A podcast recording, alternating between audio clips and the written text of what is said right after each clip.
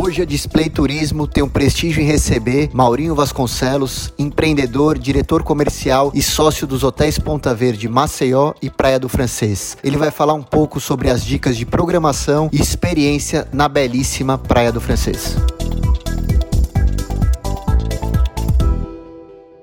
Eu vou trazer aqui para vocês 10 opções de gastronomia da Vila do Francês. Fazer essa seleção para vocês aqui no podcast da Display. Para abrir, não poderia ser outro que o novo Canoa Beach Club, logo ali no início da Vila do Francês, que é do mesmo grupo do Canoa de Maceió, mas agora ganhou uma versão mais premium, né? E ali mantém aquela ótima gastronomia, como um arroz de polvo camarão e principalmente aquele chopp super gelado com a caneca nevada do Canoa Beach Club. Uma outra opção a Toa Toa Beach Bar, né? Muito gostoso, um lugarzinho pequeno e aí você vai encontrar uma comida bem requintadazinha, muito charmoso, com base no frutos do mar. Se você tiver já mais no final de tarde, você não deixe de ir lá no Melina Café, né? Fantástico, super charmoso. É um lugar que tem que estar na sua lista da sua viagem, na sua hospedagem para a Praia do Francês. E aí, aquela rua Carapeba, que são a rua dos, dos bares e dos restaurantes, todo ganhou um novos ares. O Rústico Burger, uma hamburgueria bem charmosazinha, veio para dar uma ótima opção com hambúrgueres artesanais. Se você ficar em dúvida de qual hambúrguer comer, você tem a opção de pedir um mini trio de hambúrguer,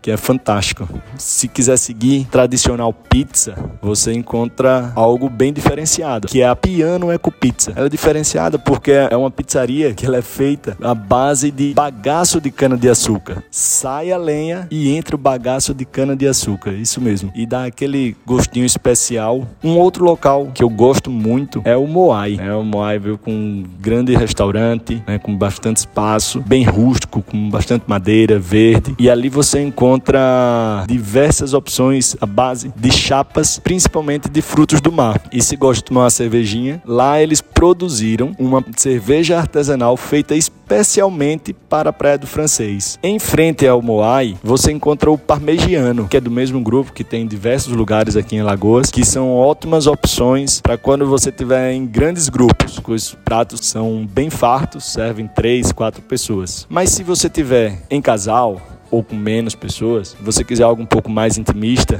logo ali pertinho também você tem o Brasas e Mar. É um restaurante a lenha, né? E você vai encontrar peixe, polvo, num ambientezinho bem aconchegante. E se não quiser comer muito, você tá mais para realmente tomar uma, você tem um empório Vegtais. E aí você vai poder fazer uma grande viagem pelas cervejas artesanais de Alagoas e do Brasil. E com boas opções de petiscozinhos. E aí, para finalizar a nossa seleção das 10 opções de gastronomia na Vila do Francês e que você pode ir andando, eu digo o nosso restaurante Fateixa, que fica dentro do Hotel Ponta Verde Francês. É um restaurante que foi feito em homenagem aos pescadores da Praia do francês, né? A cultura histórica que tem lá. E aí toda a sua base de cardápio é feita em frutos do mar e peixes. Tem sim opções de carnes, mas você não pode deixar de comer um polvo laqueado e um peixe com purê de abóbora e vinagrete de banana. E se você for vegano, temos sim opções também lá, né? Uma muqueca de banana da terra. E deixa um espacinho para comer as sobremesas,